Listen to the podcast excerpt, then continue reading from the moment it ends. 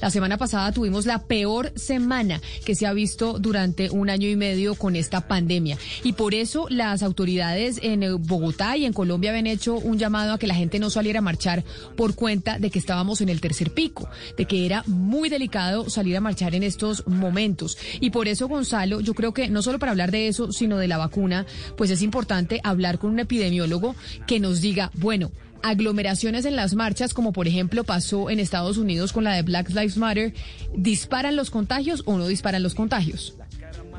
Y también para que explicarle un poco a la gente que se está vacunando y que ya se vacunó, cuáles son los protocolos que deben seguir luego de haberse administrado esa vacuna. Y además cae perfecto lo que usted dice, Camila, con que qué se debe hacer en medio de una protesta, de una manifestación, porque justamente ayer los CDC eh, emitieron una nueva guía para el uso de máscaras al aire libre. Si usted va a caminar solo, si va a montar bicicleta, si va a hacer senderismo, usted no necesita utilizar mascarillas siempre y cuando haya sido vacunado con las dos dosis de Pfizer, de Moderna o una dosis de la vacuna de Johnson. Hay que decir lo siguiente, Camila.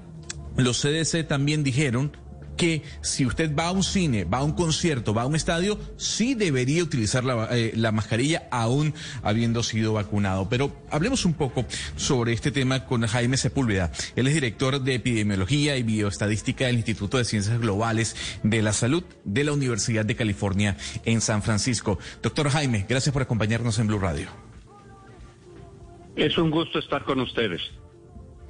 Doctor Sepúlveda, yo quisiera arrancar preguntándole qué debe hacer una persona luego de haberse administrado la segunda dosis de Pfizer o la segunda dosis de AstraZeneca o de Moderna o la primera y única dosis de Johnson Johnson.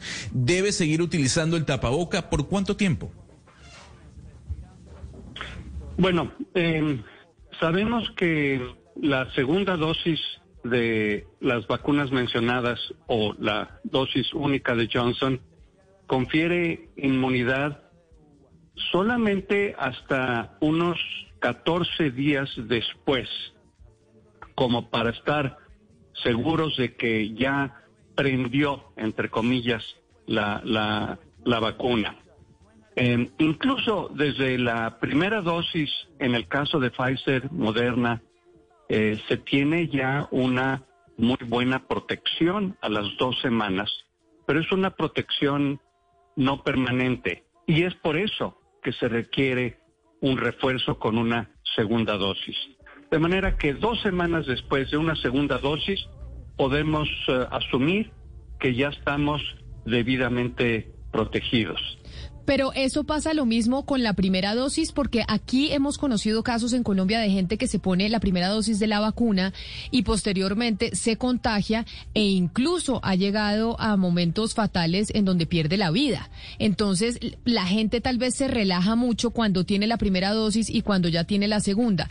Cuando tiene la primera dosis, uno tiene que igual quedarse en la casa, tomar el distanciamiento y seguir los mismos protocolos que sigue como si no estuviera vacunado. Yo estoy de acuerdo con lo que dice usted, Camila. Eh, el asunto, ¿por qué algunas personas vacunadas con una dosis eh, enferman? Muchas veces lo que hemos observado es que al momento de la vacunación ya venían infectados o que se infectaron en los primeros 10 días de la, después de la primera dosis.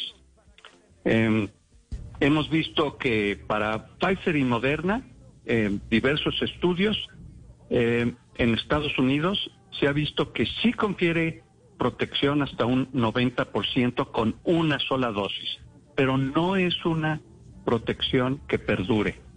Por eso es que se requiere una segunda dosis como refuerzo para garantizar que se tiene una memoria inmunológica más prolongada. Es importante entonces decir, doctor Sepúlveda, lo que usted acaba de mencionar. La vacuna, la segunda dosis, ese reforzamiento completo empieza a surgir eh, efecto luego de los 14 días. La pregunta es, y viendo lo que publicaron ayer los CDC, ¿usted recomienda que las personas luego de los 14 días continúen utilizando el tapaboca? Mire usted, yo estoy vacunado con dos dosis de Pfizer y puedo hablar con uh, el ejemplo mío de mi familia. Nosotros por eh, precaución al salir a cualquier eh, evento que sea en el exterior, eh, estamos hablando de un restaurante, por ejemplo, usamos cubrebocas a menos que sea un lugar que tenga mesas al exterior y solamente compartiendo los alimentos con otras personas que ya están vacunadas. Eso es lo que claramente indica el, CDC. Hay que recordar que incluso estando vacunados con dos dosis, tenemos que seguir guardando precaución y uso de cubrebocas en el caso de eventos masivos, conciertos, em, estadios, eh, porque aun cuando las vacunas son extraordinariamente seguras y eficaces, siempre existe una pequeñísima proporción eh, de no protección y sobre todo con nuevas variantes que están circulando o que pueden surgir en próximos tiempos, eh, hay que conservar esa precaución del uso de cubrebocas eh, cuando estemos en el exterior con eh, gentes eh, que pudieran no estar vacunadas. Y por supuesto la recomendación es utilizar la vacuna que esté al alcance. No hay necesidad de escoger una u otra. hay que usar la vacuna que esté a nuestro alcance y promover que todo mundo se vacune a la primera oportunidad. Solamente así podremos garantizar que se rompan cadenas de transmisión y que no surjan variantes eh, potencialmente más peligrosas. Doctor Sepúlveda, nosotros en este momento en Colombia estamos en un día de manifestaciones y de un paro nacional y estamos también atravesando el tercer pico de la pandemia. Dijeron y han dicho pues todas las autoridades que por favor la ciudadanía no salga a marchar, no salga a las aglomeraciones. ¿Qué tan riesgosas son las marchas al aire libre y este tipo de aglomeraciones si la gente va con tapabocas para que se dispare más el, contagio? ¿Lo es o no lo es? Sí lo es. En Colombia ya hay 2.8 millones de casos confirmados. Probablemente la cifra real sea considerablemente mayor. Hay más de 72 mil fallecimientos por COVID. De nuevo, la cifra probablemente sea mayor. De manera tal que hay una circulación activa del virus en Colombia y estas manifestaciones en Cali, en Bogotá, representan un peligro muy real, muy claro de diseminación. De manera que las gentes que vayan a acudir a dichas manifestaciones deben obligadamente usar cubrebocas. Esa es la única forma de proteger em, relativamente el problema, sobre todo en un momento en que el país está en una tercera curva eh, muy preocupante. Doctor Sepúlveda, yo le quisiera preguntar por los médicos o por el personal de primera línea que debe recibir a las personas contagiadas, en caso de que hubiera esa, esa preocupación de otro incremento en personas contagiadas. He sabido de médicos, o sea, de, primer, de, primera mano, una médica de primera línea con las dos dosis de Pfizer, absolutamente cautelosa en, sus interacciones en, en, las UCIs y en urgencias, etcétera, con toda la protección externa, es decir, los tapabocas, eh, toda esta ropa, y está con COVID está en su casa, claro, es un COVID eh, leve, pero está eh, eh, en su casa. Mi pregunta es por los médicos. ¿El personal de, de primera línea le está pasando esto por sobreexposición? ¿O estas personas nunca van a estar verdaderamente inmunizadas? ¿No es posible aspirar a una inmunización total? Bueno, hay que recordar que la vacuna, incluso la mejor vacuna, protege en un 95%. Siempre hay ese 5% de personas que, aunque estén perfectamente bien inmunizadas, pudieran infectarse. Pero déjeme recordar, Camila, la infección en caso de suceder, va a ser mucho más leve. Y es 100% de seguridad que esa persona no va a estar en cuidados intensivos y que no va a fallecer por COVID. Entonces, esa es la garantía, esa es, eh, digamos, la, la confianza que nos da a los médicos eh, eh, que una segunda dosis de vacuna nos protege al 100% de muerte o de enfermedad muy grave. Es posible, sí, en una mínima proporción de casos que haya una infección leve. Pero Ana Cristina, ya que usted eh, menciona a los médicos y a los funcionarios del sector salud, de hecho nos hacen llegar desde la Secretaría de Salud de Bogotá unos audios de médicos y auxiliares de unidades de cuidados intensivos que le están haciendo un llamado a la ciudadanía el día de hoy para que se quede en su casa y no salga y que no arriesgue su vida porque estamos en alerta roja y con una ocupación de las unidades de cuidados intensivos muy alta. Estos mensajes que está mandando la Secretaría de Salud un poco para contrarrestar lo que estamos viendo en las calles de la gente saliendo masivamente a protestar en contra del gobierno en pleno pico de la pandemia. Escuchemos lo que dicen los médicos. Hoy les invito a todos para que por favor se cuiden, para que eviten que tener que estar en una unidad de cuidados intensivos, que en estos días que estamos en alerta roja, por favor, no salgan, usen el tapabocas, el lavado de manos sea continuo, en estos días que se está programada una marcha, por favor, eviten salir, eviten el contacto, eviten las aglomeraciones. Eso es lo que dice un doctor de la Secretaría de Salud de Bogotá. Ahora escuchemos una enfermera que trabaja precisamente ahí en la unidad de cuidados intensivos que en este momento está llegando casi que a su tope en la capital. Mi nombre es María Alejandra Romero, soy auxiliar de enfermería de la unidad de Chapinero en unidad de cuidados intensivos. Estoy aquí pues para invitarlos a que en estas protestas que van a haber en esta semana pues no salgan, los invito a que estén en sus casitas cuidándose y cuidando a su familia. Recuerden que primero la salud, que toda su familia pues esté unida en este momento.